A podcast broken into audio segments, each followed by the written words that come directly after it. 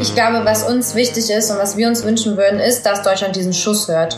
Und zwar einerseits im Sinne von Resonanz bietet für diese Tat und was da gelaufen ist und dran bleibt und den Betroffenen nicht alleine lässt. Und das andere ist aber auch an die Wurzel des Problems geht. Und da ist für uns ganz klar, viele legitime rassistische Positionen sind sozusagen der Teppich, auf dem so eine Tat erst möglich ist. Und das bedeutet, die eigenen Denkmuster zu hinterfragen, die eigenen Normalitäten und Bilder zu hinterfragen und sich dann immer wieder solidarisch mit den Betroffenen zu verhalten, gemeinsam entschlossen dem Ganzen entgegenzutreten. Ja, und damit hallo und herzlich willkommen zu eurem Dissens-Podcast.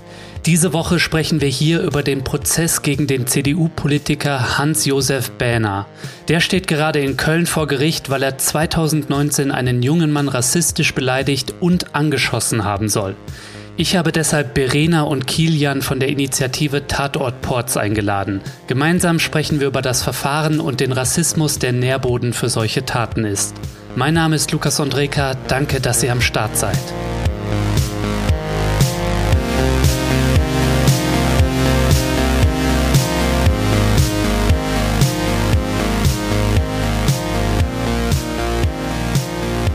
Verena und Kilian, danke, dass ihr beim Dissens Podcast dabei seid. Ja, gerne. Danke für die Einladung. Ja, danke schön. Ja, in Köln bei euch, da steht gerade der CDU-Politiker Hans-Josef Behner vor Gericht, weil er 2019 einen Mann rassistisch beleidigt und angeschossen haben soll.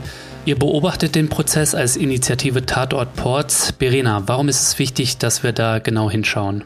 In dem Prozess geht es darum, dass der Angeklagte aus rassistischen Gründen auf einen Jugendlichen geschossen haben soll und bisher gab es sehr, sehr wenig Öffentlichkeit zu diesem Fall. Direkt nach der Tat war der Aufschrei quasi nicht da. Hm. Und wir wissen, dass Rassismus ein großes Phänomen ist, was sich durch alle Institutionen zieht. Und entsprechend ist uns wichtig, eine kritische Gegenöffentlichkeit zu erwirken, um das einfach zu begleiten und einen Blick drauf zu haben, eben weil wir die Mechanismen kennen, die im Nachteil des Betroffenen wirken können. Ja, das Brisante ist ja, dass es sich bei dem Angeklagten nicht um einen Neonazi oder einen AfD-Funktionär handelt, sondern um einen Christdemokraten, also einen Mann aus der sogenannten politischen Mitte. Welches Licht wirft denn der Fall Behner auf unsere Gesellschaft? Genau, es ist ein verbreitetes Bild, dass Rassismus ein Phänomen des politischen rechten Randes ist und dem gilt es, glaube ich, entschlossen entgegenzutreten. Hans-Josef Behner ist äh, Mitglied in der CDU und war fähig, auf einen Jugendlichen zu schießen, und es zeigt ganz, ganz deutlich, dass Rassismus ein Phänomen ist, was ganz, ganz tief in die Gesellschaft greift. Viele denken, dass es so wäre, dass es sozusagen die vernünftige Mitte gibt und dann gibt es so ein paar Ausreißer.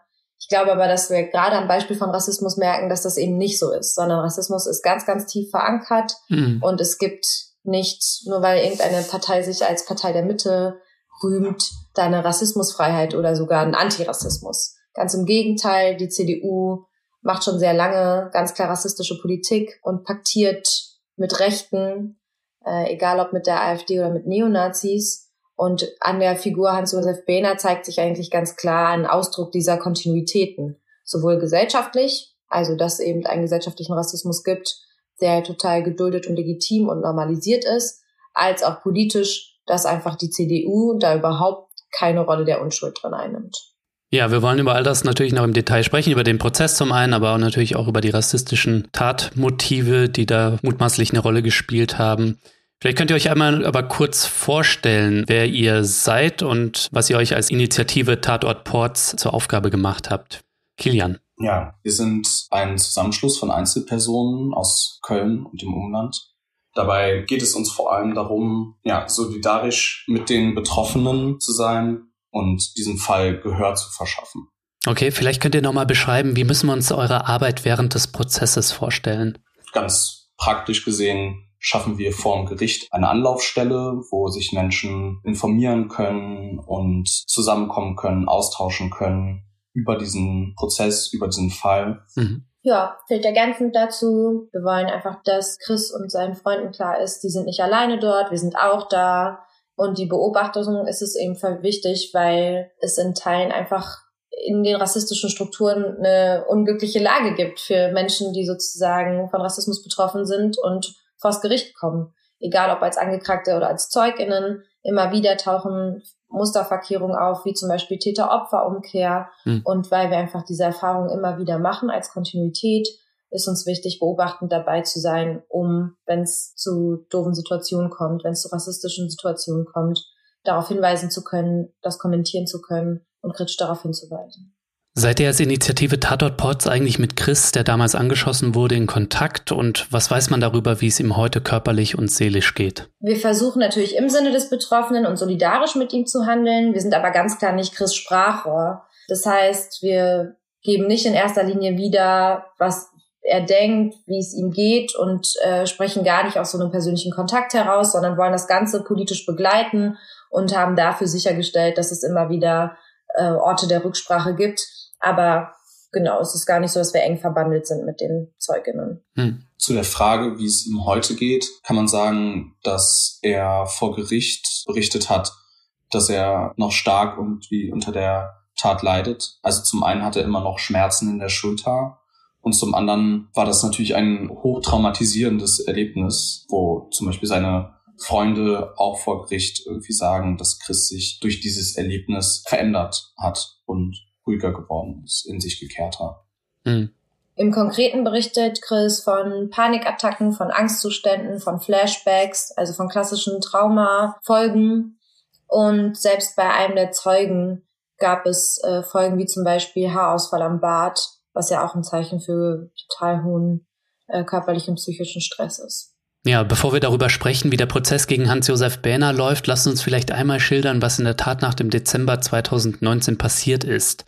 Bähner steht ja vor Gericht, weil er den damals 20-jährigen Chris mutmaßlich aus rassistischen Motiven angeschossen haben soll. Der Vorfall hat sich vor dem Haus des CDU-Politikers im Kölner Stadtteil Porz abgespielt. Was ist denn bekannt über die Nacht?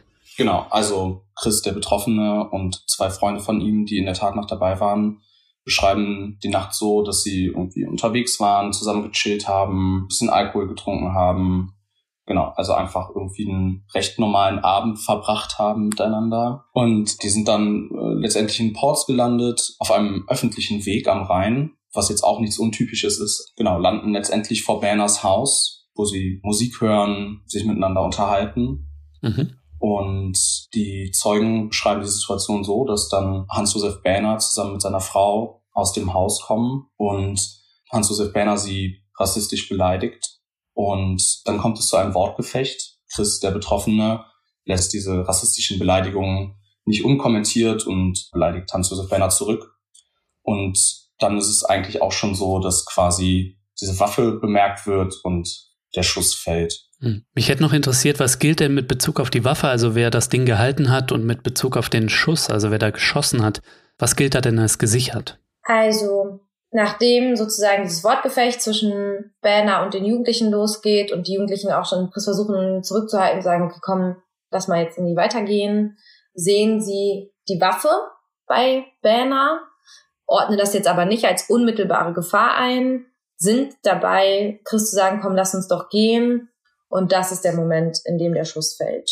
Mhm. Natürlich ist der Prozess noch nicht vorbei, aber was Stand dessen, was bisher im Gericht besprochen wurde, Klar ist, ist, dass Banner Waffen besitzt, dass Waffen davon nicht registriert sind, dass er nach eigener Aussage mit einer Waffe aus dem Haus gegangen ist, mhm. dass es seine Absicht war, zu schießen. Er sagt selbst, er hatte aufgrund des Eifer des Gefechts und weil er sich angegriffen gefühlt hat, sozusagen einen Warnschuss abgeben wollen und auch, dass eben ein Schuss gefallen ist, der ausgeht von Banner. Banner kann sich sozusagen nicht entziehen, Teil dieser Schusssituation gewesen zu sein. Also das steht nicht zur Debatte. Vor dem Kölner Landgericht findet ja nun der Strafprozess gegen den ehemaligen Kommunalpolitiker Hans-Josef Behner statt. Was legt denn die Staatsanwaltschaft Köln-Behner zur Last? Für was ist der CDU-Politiker angeklagt? Also zum einen ist Behner angeklagt wegen gefährlicher Körperverletzung, wegen Beleidigung. Und da kommt auch das rassistische Tatmotiv ins Spiel, dass diese Beleidigungen genau rassistisch gewesen sein sollen und wegen unerlaubtem Waffenbesitz. Also die Tatwaffe war nicht registriert.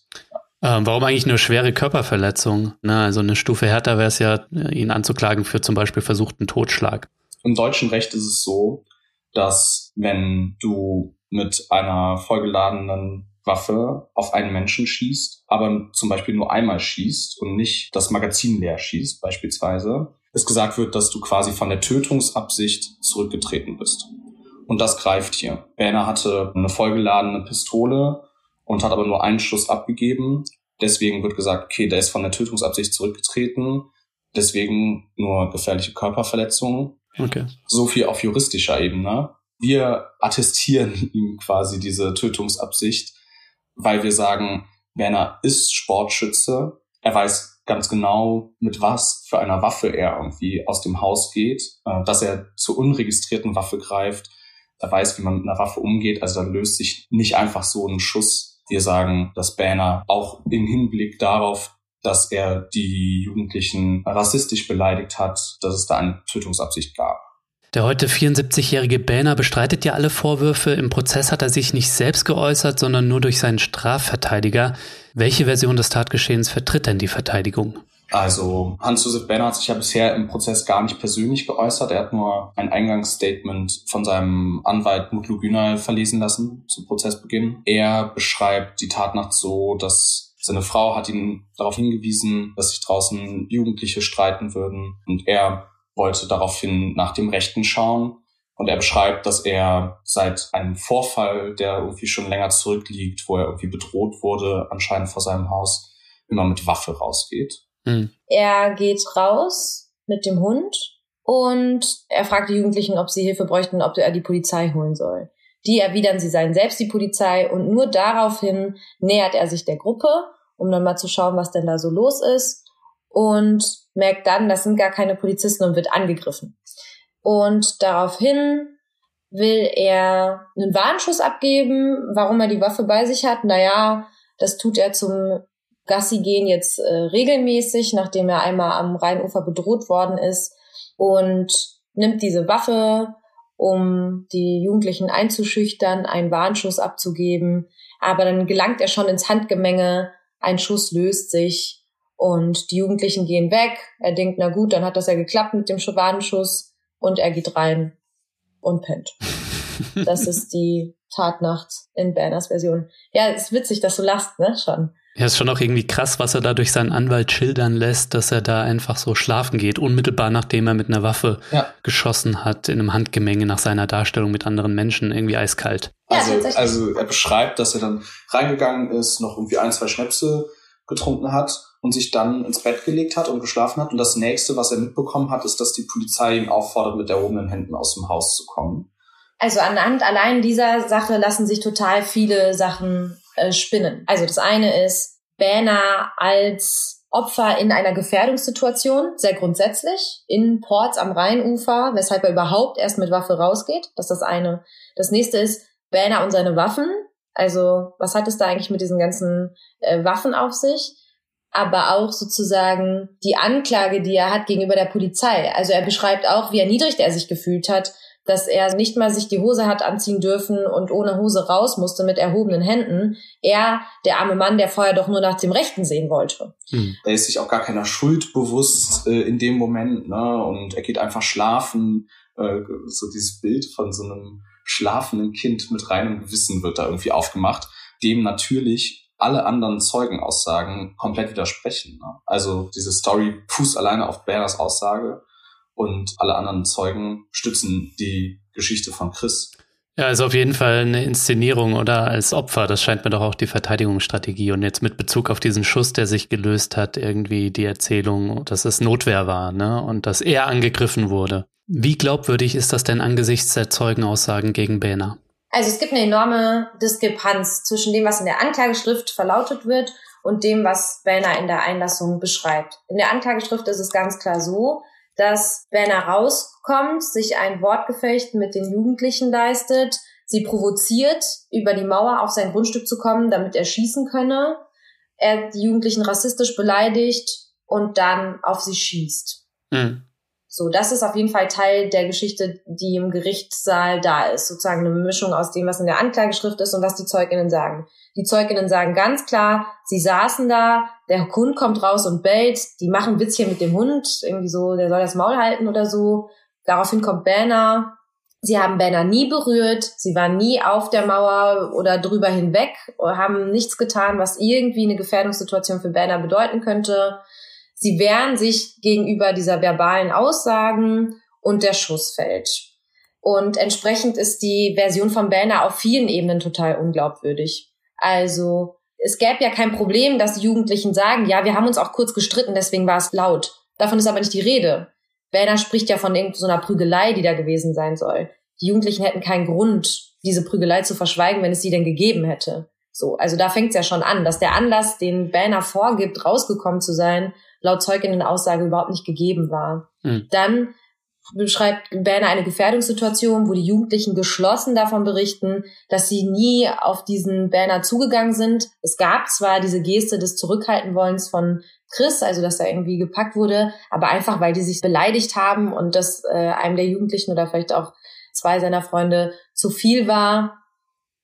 Und auch zu dem Schuss gab es abstruse Herleitungen. Banner hatte zuvor bei der Polizei zum Beispiel geäußert, die Jugendlichen hätten die Waffe gehabt. Das hat er dann in seiner Einlassung wieder zurückgenommen. Das habe er vor der Polizei so nie gesagt. Aber auch das ist sozusagen völlig klar. Banner ist derjenige, der die Waffe hat und sie nutzt. Und entsprechend ist, gibt es einfach keinerlei Indizen, dass die Jugendlichen untereinander sich bekämpft hätten, geschweige denn Banner bekämpft hätten. Also es ist eine einstimmige Sammlung von Aussagen, die Banners Version hochgradig in Frage stellen. Hm. Der Prozess ist ja bis Mitte Dezember zunächst mal angesetzt. Ähm, vielleicht könnt ihr einmal schildern, was erhofft ihr euch vom Prozess? Wir sind keine Juristinnen und uns geht es auch gar nicht in erster Linie um diese Justizebene. Uns geht es darum, solidarisch mit Christ zu sein und das bedeutet eben auch Gerechtigkeit für Christ zu fordern. Und das hat für uns vor allem mit politischen und gesellschaftlichen Ebenen zu tun. Gerechtigkeit für Chris würde für uns bedeuten, dass es eine Aufklärung gibt über den ganzen Fall, über die Ursprünge dieser Tat, über äh, die gesellschaftlichen Rahmenbedingungen, die darin eine Rolle spielen. Und da ist für uns ganz klar, viele legitime rassistische Positionen sind sozusagen der Teppich, auf dem so eine Tat erst möglich ist. Das ist für uns Teil der ganzen Sache, also eine Aufklärung. Mhm. Uns ist wichtig, dass es eine Wiederherstellung gibt. Chris gilt es also einfach wirklich zu unterstützen, psychologisch, finanziell, physisch. Er beschreibt selbst zum Beispiel, wie er sich irgendwann die Physiotherapie nicht mehr leisten konnte und bis heute aber Schmerzen hat. Das ist für uns Teil davon, dass einfach, wenn sowas etwas passiert, ist auch eine Form der Wiederherstellung geschieht. Mhm. Und für uns ist aber auf Gerichtsebene natürlich wichtig zu beobachten und im besten Fall zu sehen, welche Version denn da gewinnt. Und das ist schlimm, dass wir das dazu sagen müssen, dass das funktionieren könnte. Also, dass diese Inszenierung von Ben als eigentlichem Opfer, wenn Fakt ist, dass in dieser Tatnacht eine Person angeschossen wurde, also es ist eine, kein Konflikt untergleichen. Es ist ja nicht so, dass die sich einfach gestritten haben und dann ist das irgendwie blöd ausgegangen, sondern es ist ganz klar so, dass da drei Jugendliche standen, die nichts irgendwie mit Banner zu tun hatten, sondern Banner rauskommt und er derjenige ist, der die Waffe hat, das ist natürlich auch Teil dessen, was für uns eine Rolle spielt im Prozess. Da erhoffen wir uns natürlich, dass nicht die Opferinszenierung gewinnt, sondern dass es da eine klare Möglichkeit gibt, auch auf institutioneller Ebene und damit irgendwie in einem deutschen Gericht, dass Betroffene einfach Betroffene sein dürfen und nicht vorher schon wieder klar ist, wer die eigentlichen Täter sind.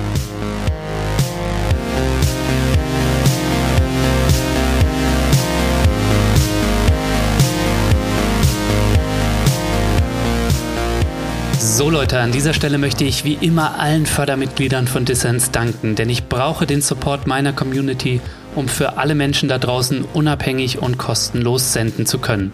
An alle Mitglieder des Podcasts also, danke euch dafür. Wenn dir Dissens gefällt und du noch nicht dabei bist, dann werde doch jetzt Fördermitglied. Mitmachen kannst du schon ab 2 Euro im Monat und du machst diesen Podcast damit nicht nur möglich, nein, es winken auch Goodies und du hast jede Woche die Chance auf coole Gewinne. Was es dieses Mal abzustauben gibt, erfährst du in den Show Notes.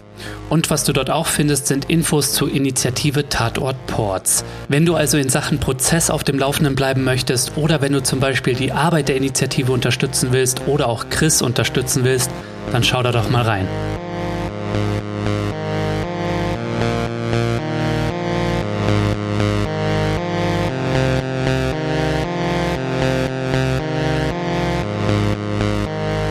Du hörst den Dissens-Podcast. Zu Gast sind Verena und Kilian von der Initiative Tatort Ports. Ja, wir wollen gleich noch über den Rassismus in der Gesellschaft und Politik sprechen, der solchen Taten Vorschub leistet. Aber zuvor würde ich gerne noch kurz auf den Prozess schauen. Hans-Josef Bähner bestreitet ja alle Vorwürfe und äußert sich in seinem Prozess nur über den Strafverteidiger. Wie ist denn das Auftreten der Verteidigung im Allgemeinen? Hans-Josef Bähner wirkt relativ gelassen vor Gericht. Er ist gut gebräunt, sieht aus, als ob er irgendwie frisch aus dem Urlaub kommen würde. Ähm und macht irgendwie einen gesunden Eindruck.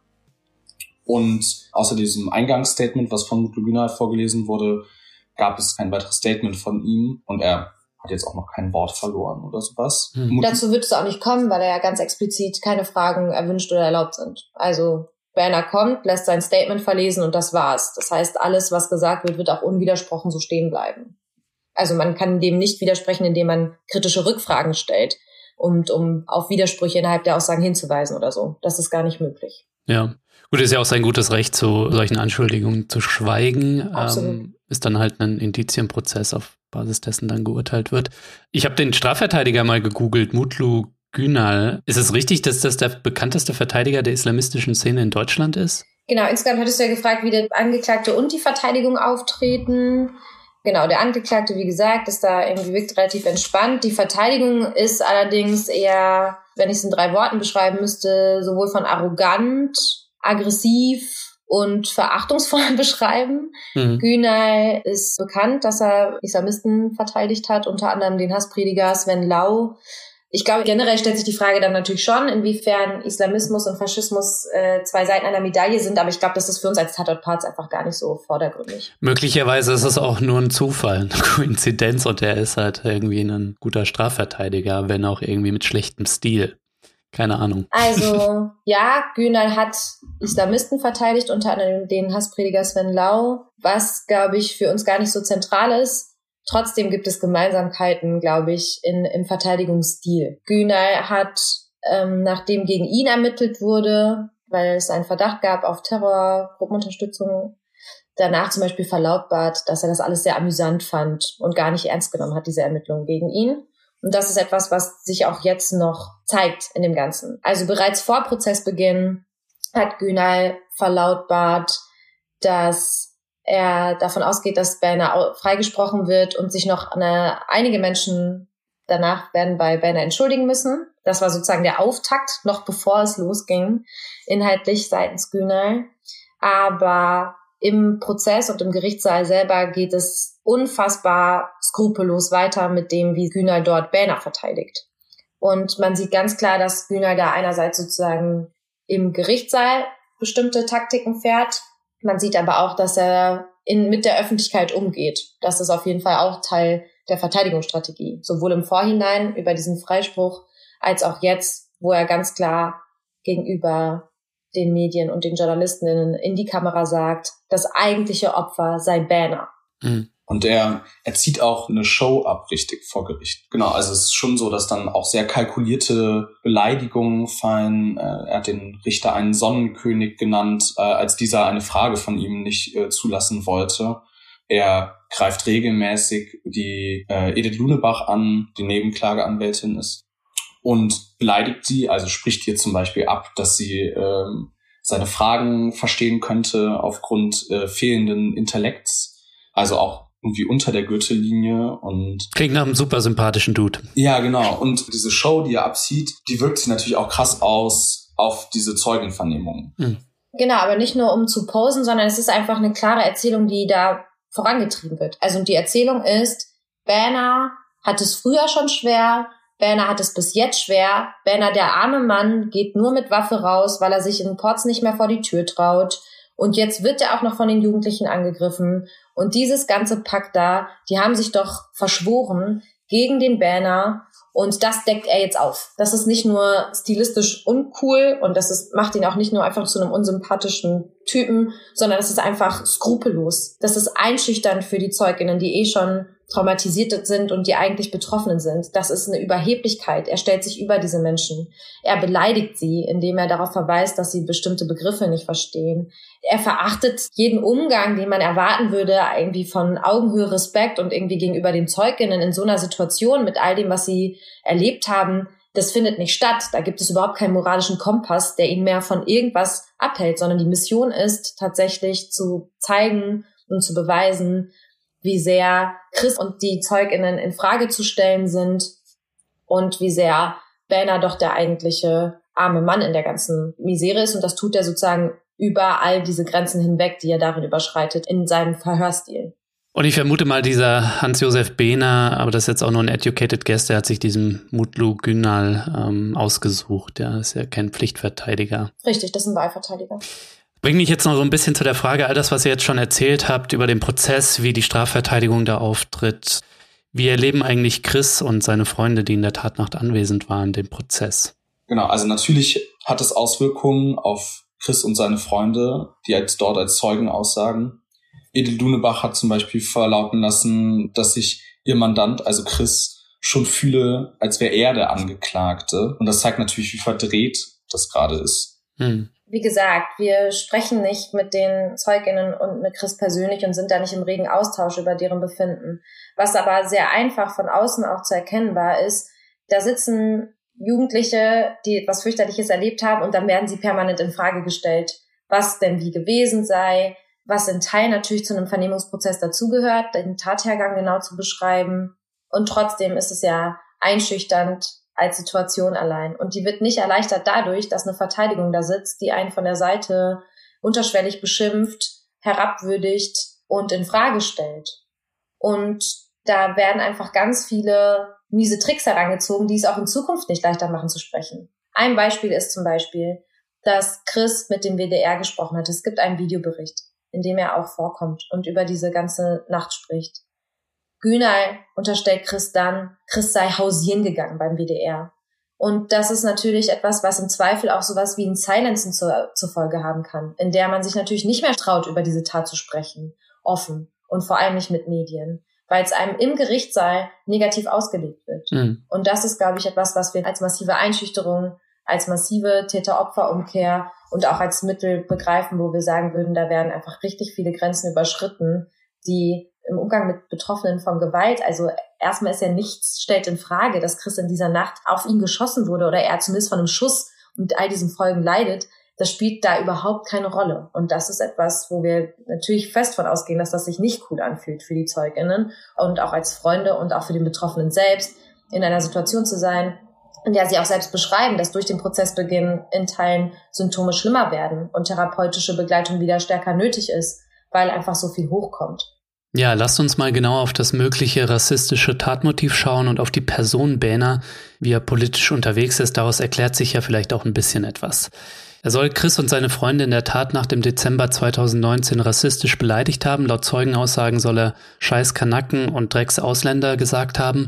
Was spricht denn neben diesen mutmaßlichen Beleidigungen noch für Rassismus als Tatmotiv? Ja, also vielleicht so zum Grundsetting. Äh, Hans-Josef Bähner ist Mitglied in der CDU Ports die CDU in Ports ist dafür bekannt, dass sie schon lange vor Kemmerich mit der AfD vor Ort paktiert hat. Mhm. Die AfD vor Ort besteht aus Resten alter Pro-NRW und Pro-Köln-Strukturen, die ganz klar äh, rechtsextrem sind. Und paktiert heißt, nur dass du das kurz einordnest? Die CDU in Ports hat zusammen mit der AfD einen Bürgermeisterkandidaten gewählt. Mhm. Ähm, Hans-Josef Bähner selber hat auf Social Media, also auf seiner Facebook-Seite, rassistische und antisemitische Inhalte geteilt, kommentiert und hat so einschlägigen Seiten gefolgt, also von Alice Weidel bis hin zu rechtsextremen Seiten.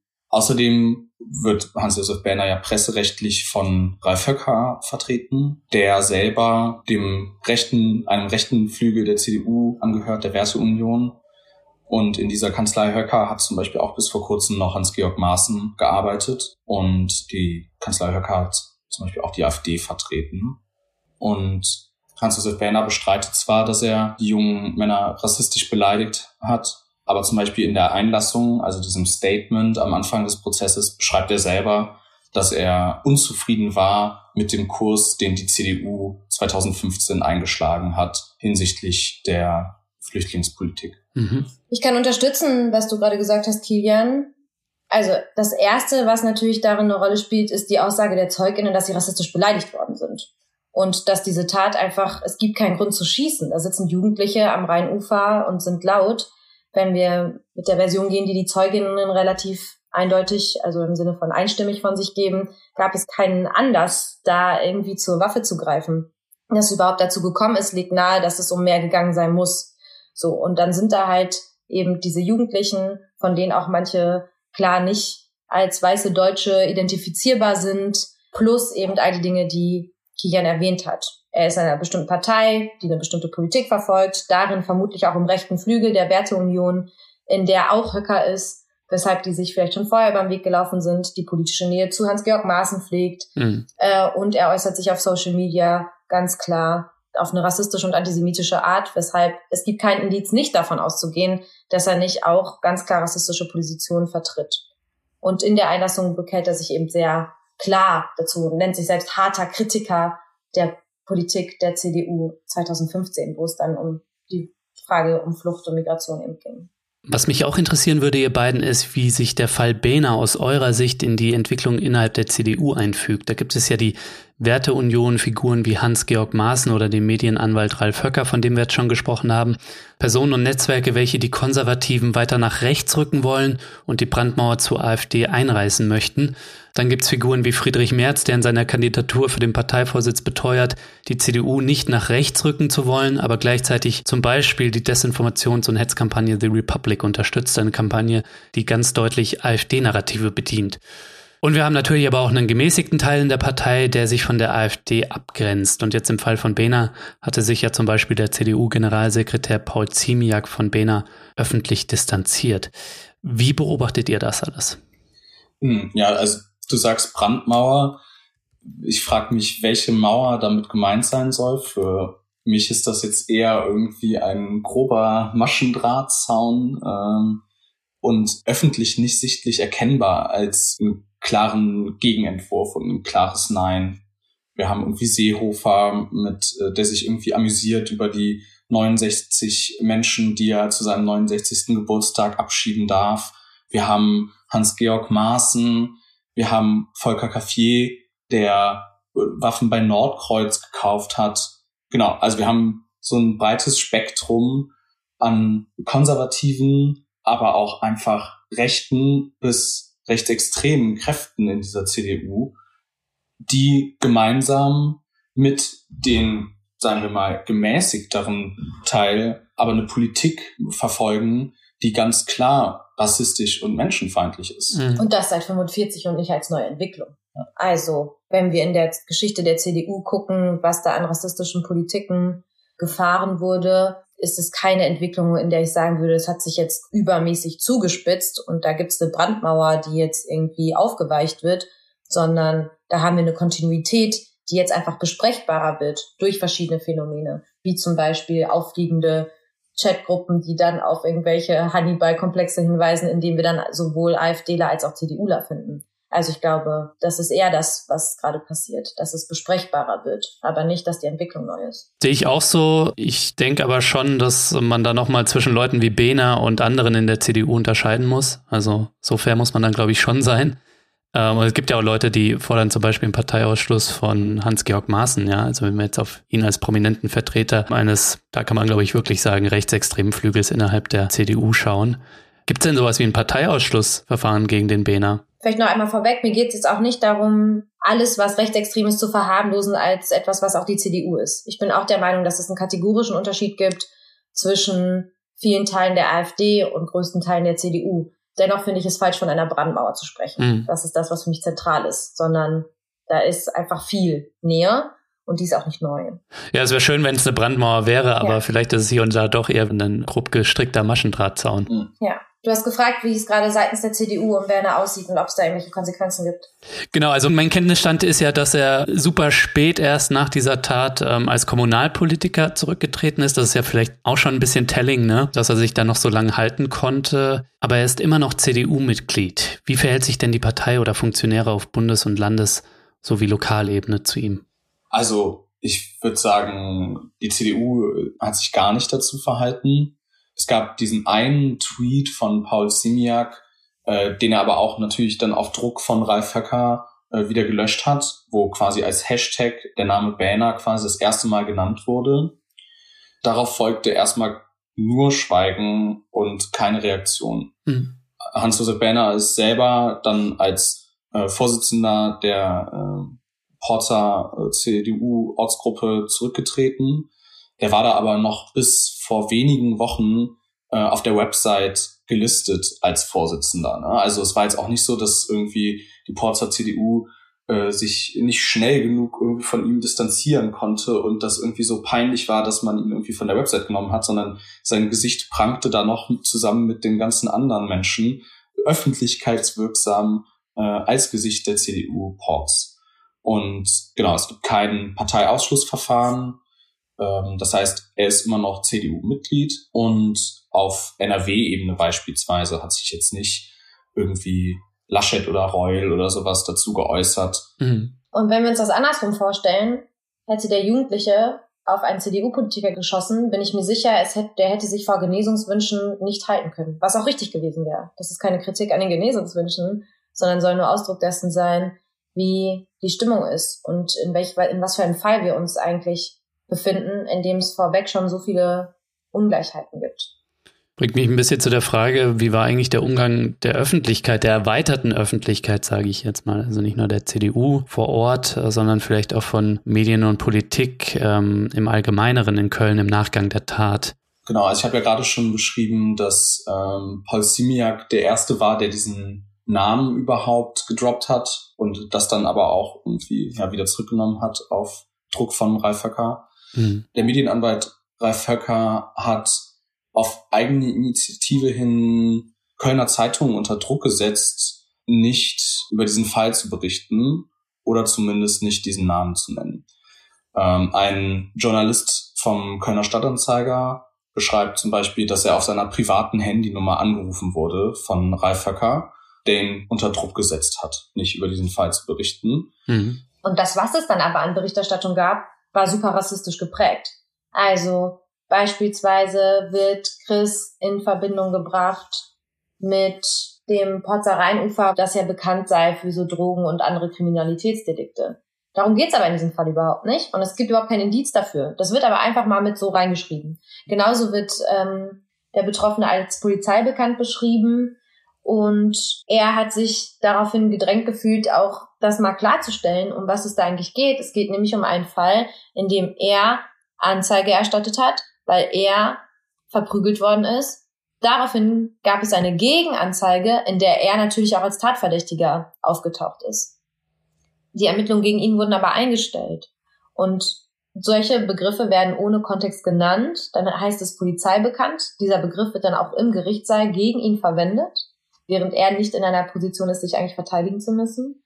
Und es werden Bilder suggeriert, die schon einfach das ganze Setting und den Hintergrund zur Tat prägen, rassistisch prägen und wieder eigentlich eine Täter-Opfer-Umkehr herbeiführen oder suggerieren. Ja. Also genau, der Umgang war keiner, es gab keinen Aufschrei und das, was es gab, war einfach ganz klar nicht begünstigend für den Betroffenen und rassistisch geprägt. Ist auf jeden Fall eurer Arbeit zu verdanken, dass trotzdem irgendwie der Name in der Welt ist, Hans-Josef Behner. Und ich habe gesehen, die Kölner Punkband Mülheim Asozial fand ich ganz äh, schön. Die hat Tatort Ports, ähm, also dem Hans-Josef Behner, auch ein Lied gewidmet. Bin ja schon ein bisschen Mülheim Asozial-Fan.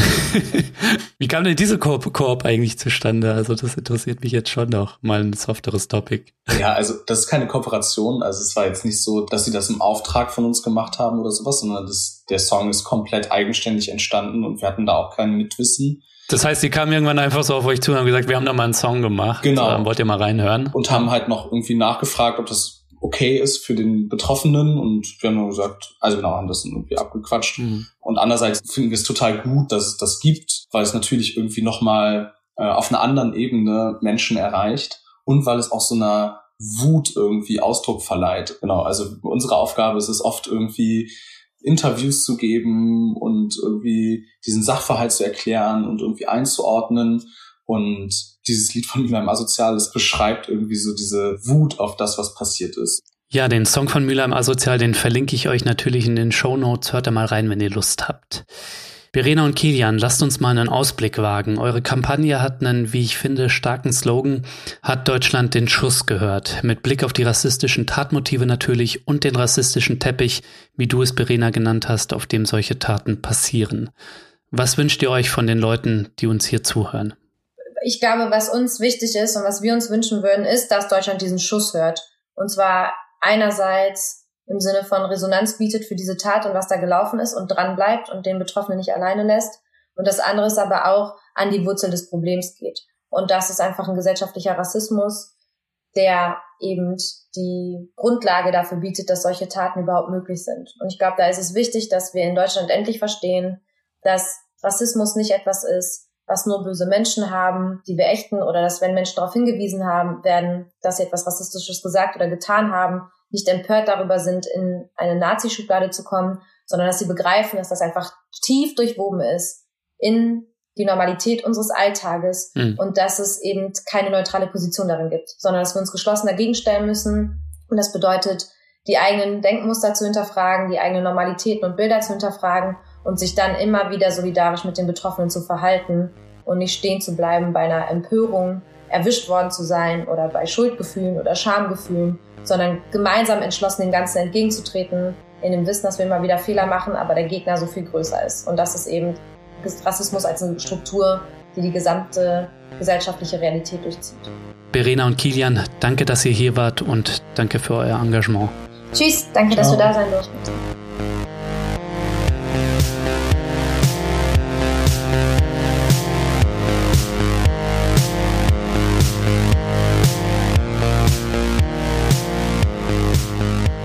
Ja, das war der Dissens-Podcast für diese Woche. Schön, dass ihr alle dabei wart. Zu Gast waren Berena und Kilian von Tatort Ports. Wenn ihr euch für die Arbeit der Initiative interessiert oder Chris unterstützen wollt, dann schaut doch mal in die Show Notes, da habe ich alles Nötige verlinkt. Und vergesst nicht, meine Arbeit ist auf euren Support angewiesen. Wenn ihr noch nicht am Start seid, dann werdet doch jetzt Fördermitglied von Dissens, denn nur mit einer starken Community kann ich weiterhin kostenlos und für alle da draußen senden.